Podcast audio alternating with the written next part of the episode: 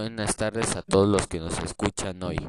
Yo soy Antonio Guamán Lugo. Bienvenidos a un nuevo programa cuyo nombre es La Tierra y el ser humano respiran vida, donde expresaré mi opinión e información acerca de la contaminación del aire que está azotando al Perú y al mundo entero, y cómo esta afecta a nuestra salud y al medio ambiente.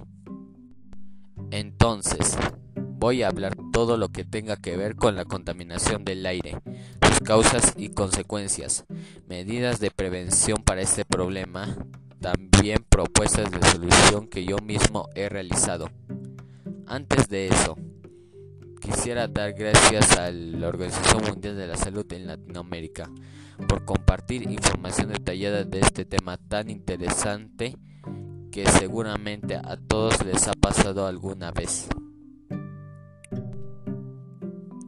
Primero, hablaré sobre la definición del problema y después expresaré mi opinión que tengo sobre ello.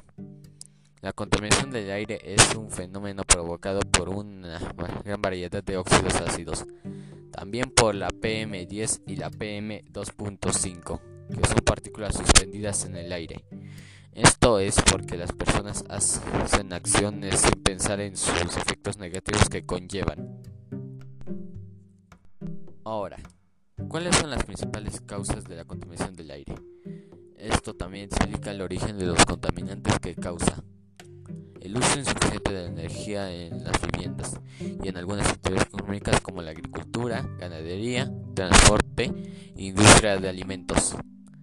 Aunque también es causado por elementos naturales como la arena y el polvo de los desiertos.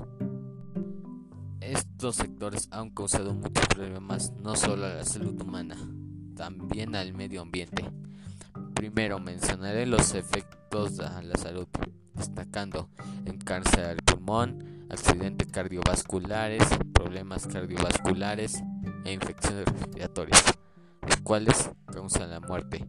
Esto es porque las pequeñas partículas del aire contaminado se pegan a los organismos al ingresar a nuestro cuerpo.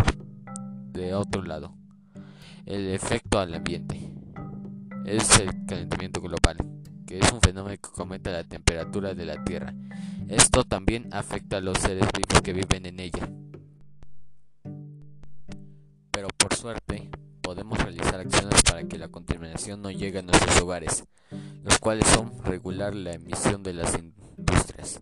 Para eso, los trabajadores organizarán un horario para el funcionamiento de ellas promover energía limpia y renovable porque actualmente es muy eficaz. Los recursos que necesitan son inagotables. Lo mismo con el uso de la tecnología y los sistemas de ventilación.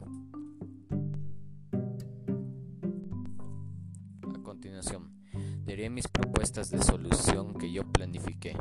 Mi primera propuesta de solución es hacer protestas para explicar sobre las desventajas de combustibles sólidos a todos los ciudadanos. A la vez, explicar las ventajas de usar combustibles renovables y limpios como energía solar o eólica. Porque en algunas casas de nuestra ciudad hay personas que usan combustibles sólidos para sus actividades diarias como cocinar y quemar basura sólida. Además, los combustibles limpios son renovables, es decir, que nunca se acabarán, pero aún hay que ahorrarlas. También son potentes,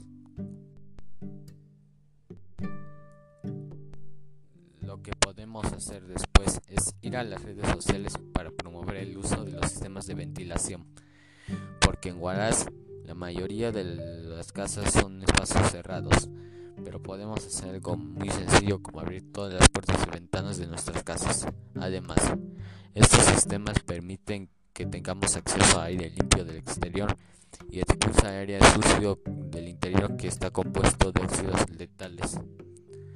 También mejora el ambiente para una muy buena convivencia en nuestros hogares, porque la convivencia familiar es muy mal actualmente, también debido al problema de la COVID-19 y al aislamiento social.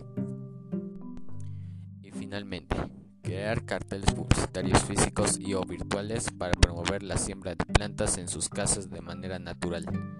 Eso es porque algunas usan pesticidas para sus plantas de insectos y el cambio climático. pero eso deteriora el estado del aire en donde se lleva a cabo.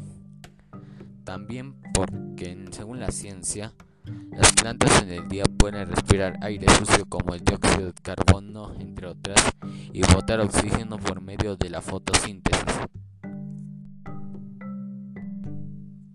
Además, es necesario porque ya no hay muchas zonas verdes por la deforestación, tala de bosques y la expansión urbana. Y eso molesta a las personas que viven en ellas porque dicen vivir en un espacio tan pesado y muy gris. Gracias a todos quienes me acompañaron hasta ahora. Recuerden realizar las propuestas de solución que mencioné anteriormente para que el estado del aire sea muy puro nuevamente. Porque el futuro de nuestro planeta Tierra está en nuestras pequeñas manos. Si quieres que desarrolle temas afines, escriban mi correo electrónico, a mi WhatsApp o llámenme a mi número de teléfono. programa hablaré sobre la pandemia de la COVID-19, su historia, sus síntomas, la manera en que afecta nuestro estado emocional, tipos de COVID que existen en el mundo e incluso medidas de prevención ante ellas, junto con propuestas de solución hechas por mí. Muchas gracias otra vez por estar aquí. Es por ustedes que esta serie sigue creciendo y sigue estando al aire. Y recuerda, tener una buena salud significa tener un buen entorno donde vivir. Adiós y hasta la próxima.